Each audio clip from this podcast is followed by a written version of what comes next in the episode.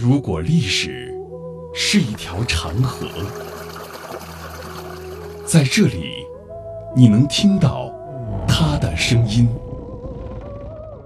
每一块斑驳的砖瓦，都是一段故事。一个家族坐在这里啊，他这个整座房子是土木结构。每一缕光影，都流淌着牵扯不断的血脉亲情。门的琼林都是同种。是到台湾的先祖。闽台古厝，岁月流金。福建三明游溪县西滨镇后峰村的玉景坊。正式大错。二零一三年入选古建筑类全国重点文物保护单位。学者认为，正式大错融汇了闽南、福州以及客家等多元建筑文化元素，是散落深山的闽中文化瑰宝和建筑宝藏。玉景坊正式大错文物管理所管理员纪游江介绍，正式大错坐北朝南，整个建筑群由正错。横错、壁舍、厢房、书斋等组成，占地面积近五千平方米，建筑规模宏大，布局合理，功能齐全。府内出过文秀才，也出过武秀才。通常我们俗称的这个孔石宫大厝，建了有一百零八个环节。呃，它这个功能呢，它设的非常这个分的非常细。它这个设有呢大小客厅是厅是八个。它这个主体建筑呢，它主要有正厝，还有横厝，还有两边壁舍那个厢房过水亭组成。地气库、前库、粮库、工具房、卫生间，它这个设施应有尽有。它这体现它这个整个功能都比较齐全。阁楼来书斋。这个这公子哥在什么地方？男的这个这个小姐应该住在什么地方？它功能分得非常细。这个就我们叫三进厅啊。你看我们这个雕刻呢是非常精致的。正式大错有三进院落，令人叹为观止的是精美的木雕。大厅和左右两侧走廊的廊架上，分别雕刻着古龙、蝙蝠、丹凤、花卉等图案。雕花采用了工艺复杂的镂空雕手法。线条流畅，技法娴熟，堪称一绝。窗花的内容也非常丰富，有文书印信、令箭、铠甲、狮子、喜球、八仙献寿、麒麟、送子、文官武将、侍女、稚童等等。石雕选材考究是正式大错的另一个特色。门诊时和大型的住处都用了上等青石原料。二进走廊由长。二十多米的整条石板嵌边，立面的墙裙部分用石板条砌竹，上部安装着四组共三十六根竹节状条石构成的栅栏式通透窗，竹节上的纹饰图案精雕细刻，生动活泼，极具自然雅趣。这个走廊全部用丝网铺就，上面呢。竖有这个竹节栏杆，一边呢是八根是八根，呃，自主外观造型，寓意呢就是说，它这个主人的生活像这个三一年三百六十天，这个日子的天天都像珠子在节节高。这是什么材质？什么石？花岗岩。花岗岩。啊，它这个是纯手工的，对对，体现出这个这个这个石匠艺术的一个高超的水平。你看啊，它的叶子啊。它整个这个竹子的造型都不一样，对，栩栩如生，所以这个应该说整个价值很高，这个样相当了不起的，就是一竹子雕刻也很精细哈，上面还是有浮雕哈，啊有，很漂亮，精美的雕花显示了主人的财力和品味。多达十八个厅的整个建筑功能齐全，区分精细。嗯，它这个就是叫二进呃层，嗯，它这边呢分了一文一武，这边呢。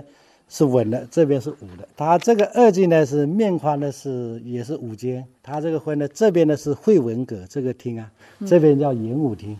这个会文阁呢，就是文人来了，在这边谈论的这个呃琴棋书画就在这边这个客厅接待了。他这个武武人来了，这个哈吹出武艺的就在这个环节。这两边的那个厅呢，就叫相反的，叫叫接待客人的。穿过二进厅堂，就来到一进正厅，也就是正堂。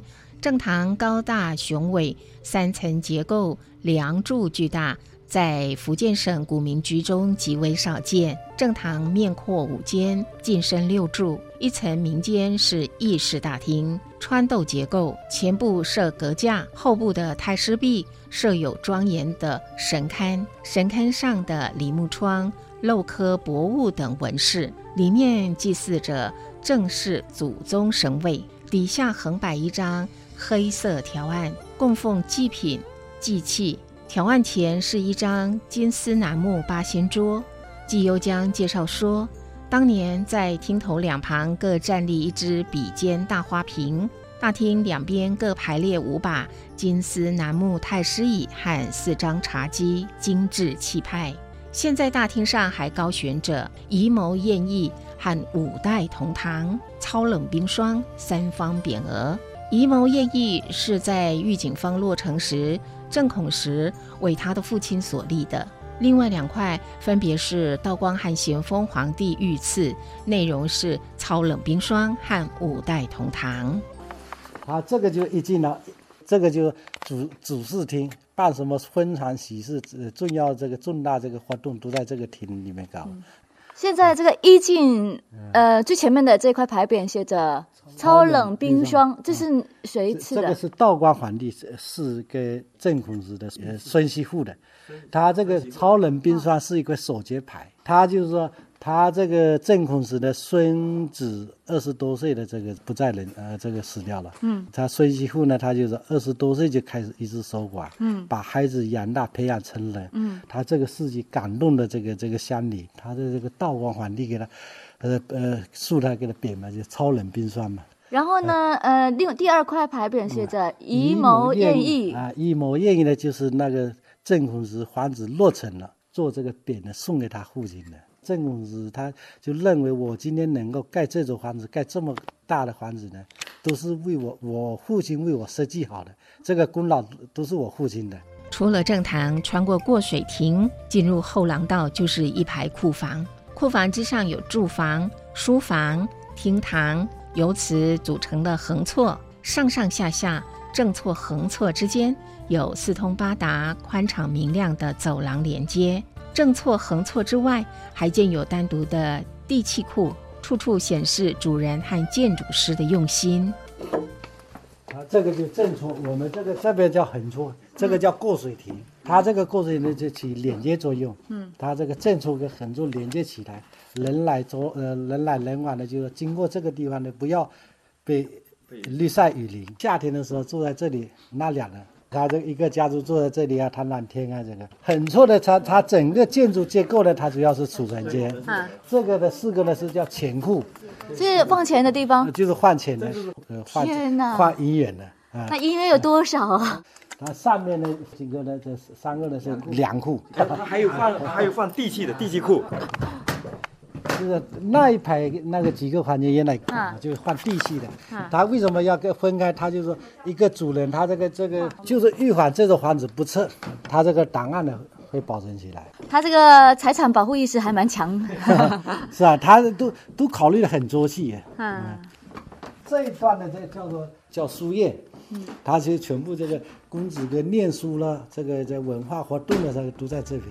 记者看到，在书斋的墙上还贴着两张捷报，是正式后裔考取功名的见证，也就是相当于现在的录取通知书。从御景坊就走出了两位的进士，十二位的文秀才，两位的武秀才，可谓诗书传家，人杰地灵了。走完一圈，感觉好像是一个建筑博物馆一样哈，小型博物馆，太棒了。我觉得我的手机储存卡不够用。因为我觉得每个角落都非常的精美。二零零一年，福建省政府公布正式大厝为省级文物保护单位。二零一三年又入选为第七批全国重点文物保护单位。西滨镇党委副书记邱建斌说：“单体来说，它这个应该来说代表我们南方，特别是我们福建地区一个很高的成就。所以我们当时去申报国宝的时候才成功，就是因为它单体的整个建筑非常精细，而且。”关键是保存的非常的完整，嗯，这来源一个是他的子孙呢，一个比较强，第二个呢，他也德高望重，嗯，第三个是有人住，然后整个应该来说这个本地的民风比较淳朴，所以说没有造成很大的破坏。嗯。大型文化节目，听见非遗，闽台古厝，岁月流金，带您探寻老房子里割舍不断的两岸情缘。